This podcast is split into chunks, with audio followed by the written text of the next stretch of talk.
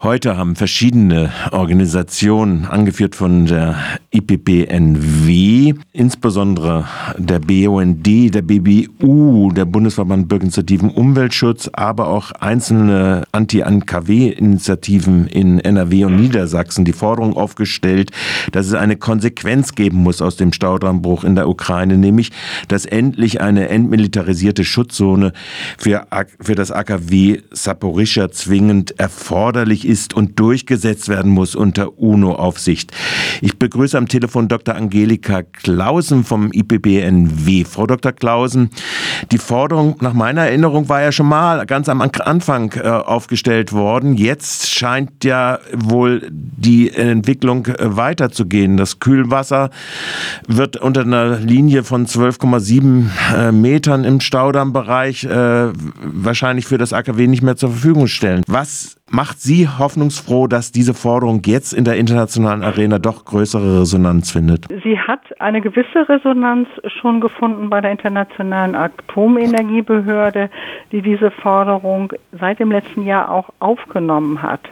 Äh, und die äh, beiden Kriegsgegner, die Hauptkriegsgegner Russland und Ukraine, äh, die müssen ja überzeugt werden, dass sie das Kämpfen am AKW unterlassen und auch äh, das Atomkraftwerk also nicht als äh, Geisel äh, benutzen, um da ein Munitionslager zum Beispiel aufzubauen hm. oder aber äh, um da irgendwie äh, möglicherweise jetzt Kämpfe durchzuführen.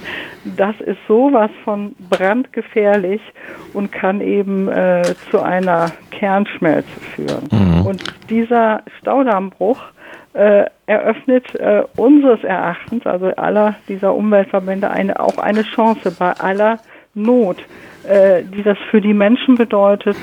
Äh, und das Schießen geht ja weiter. Das mhm. haben wir ja auch im Fernsehen gesehen.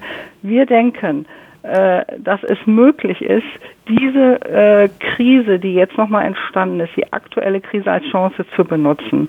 Äh, der Staudamm, äh, der Stausee äh, in Kakova dient als Wasserreservoir, wo eben das Kühlwasser zum AKW Saporizia hochgepumpt wird.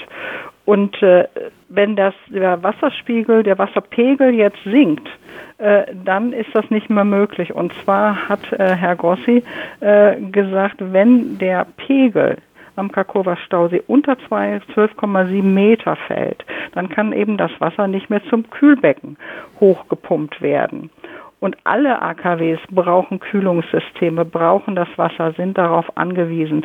Auch die, äh, also auch wenn die schon äh, vom Netz gegangen sind, äh, die Atomkraftwerke, das ist ja in Saporizhia der Fall, auch äh, die abgebrannten Brennelemente müssen gekühlt werden und auch äh, die, äh, die Diesel-Notstromaggregate äh, müssen regelmäßig gekühlt werden. Das ist also ein Dauerproblem. Darauf hat auch Herr Grossi hingewiesen. Und wir fordern deswegen, dass Russland und die Ukraine äh, unter der Oberaufsicht der UNO und dann eben wahrscheinlich auch der Internationalen Atomenergiebehörde sich jetzt zusammensetzen und jetzt gemeinsame technische, mit gemeinsamen technischen Lösungen beginnen, äh, wie das Wasser möglichst schnell eben zum Kühlen hochgepumpt werden äh, kann in den Stausee. Ein kleiner Stausee ist auch eine Art Kühlteich, ist direkt am AKW angelegt worden. Mhm.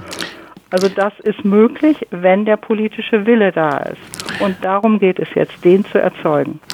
Nun werden, werfen sich ja beide vor, dieses Kriegsverbrechen, was es ja nach internationalen Verträgen ist, selbst äh, zu begehen.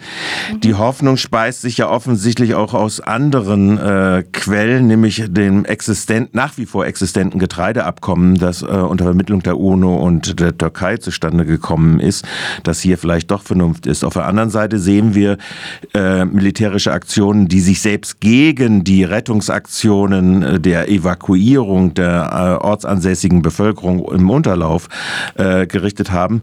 Ob das von beiden Seiten ist, ist umstritten. Beide Seiten behaupten das jedenfalls, ähm, dass dort auch weiter militärisch beschossen wird. Ist eine Initiative von verschiedensten Staaten in der UNO, unter UNO-Aufsicht dann sowas zu forcieren, eine Möglichkeit? Wäre das eine Initiative, die, sei es die EU, sei es die BRICS, äh, BRICS ist ja falsch, aber äh, die, die sich jetzt äh, Südafrikan, die Afrikanische Union oder Indien etc. selbst aufs Panier schreiben könnten? Äh, wir denken, dass äh, zuallererst hier die EU-Staaten gefragt sind. Äh, und da hat Frankreich hat ja schon Hilfe angeboten. Frankreich ist ein Atomwaffenstaat. Äh, und Frankreich und Deutschland müssten sich da an die Spitze setzen und sagen, es muss jetzt eben eine Kernschmelze am AKW Saporizhia verhindert werden. Das ist ja das oberste Ziel. Und daran können sich auch die BRICS-Staaten anschließen. Es muss eine Kernschmelze verhindert werden. Und das ist auch äh, die Möglichkeit, wie eben doch äh, die Ukraine und vor allem Russland, denn es ist ja Tatsache, dass das AKW unter russischer Besatzung steht, mhm. dass auch Russland äh, einlenken könnte, weil die eigenen Soldaten, die ja südlich äh, des Dnipro äh, äh, auch stationiert sind und kämpfen wollen, äh, weil die ja auch bedroht sind. Also eine Kernschmelze äh, mit entsprechendem radioaktiven Ausstoß würde ja auch die Ukra die russischen Soldaten selber betreffen, nicht nur die Bevölkerung. Und das könnte eben ein Hoffnungsschimmer sein, auf den wir setzen. Also die Forderung richtet sich damit jetzt in erster Linie an die Initiative der EU, der Bundesregierung, diese Initiative zu ergreifen und dem Sicherheitsrat gegebenenfalls eine Resolution dazu vorzulegen. Verstehe ich das jetzt so richtig? Ja, eine Resolution vorzulegen und äh, der Sicherheitsrat äh, hat ja die internationale Atomenergiebehörde als die Behörde, die ihm direkt unterstellt ist, die äh, auf Anweisung des Sicherheitsrates äh, kann und muss äh, äh, diese Behörde ja tätig werden und will ja auch tätig werden. Das haben die ja schon ganz oft äh, gesagt. Und da könnte eben auch China eine sehr wichtige Rolle spielen als Atomwaffenstaat im Sicherheitsrat, aber auch Frankreich.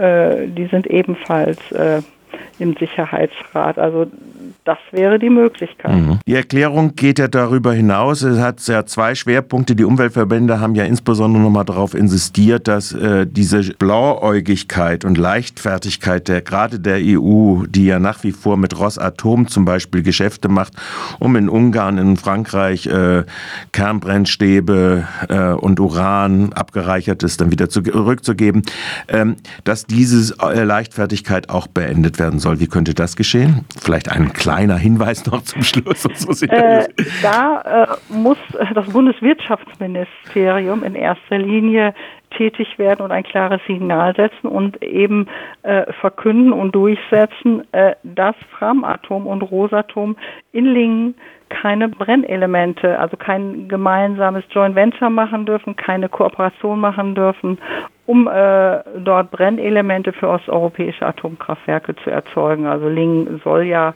will ja seine Produktion erweitern und eben auf den Osteuropamarkt gehen. Aber da ist das Wirtschaftsministerium, Herr Habeck ist zuständig und der ist jetzt gefragt, wirklich sofort zu handeln. Und das wäre ein ganz, ganz wichtiges Zeichen. Das sagt Dr. Angelika Clausen vom IPPNW, der Friedensnobelpreisträgerorganisation IPPNW, der Internationalen Vereinigung der Ärzte zur Verhinderung eines äh, Nuklearkrieges.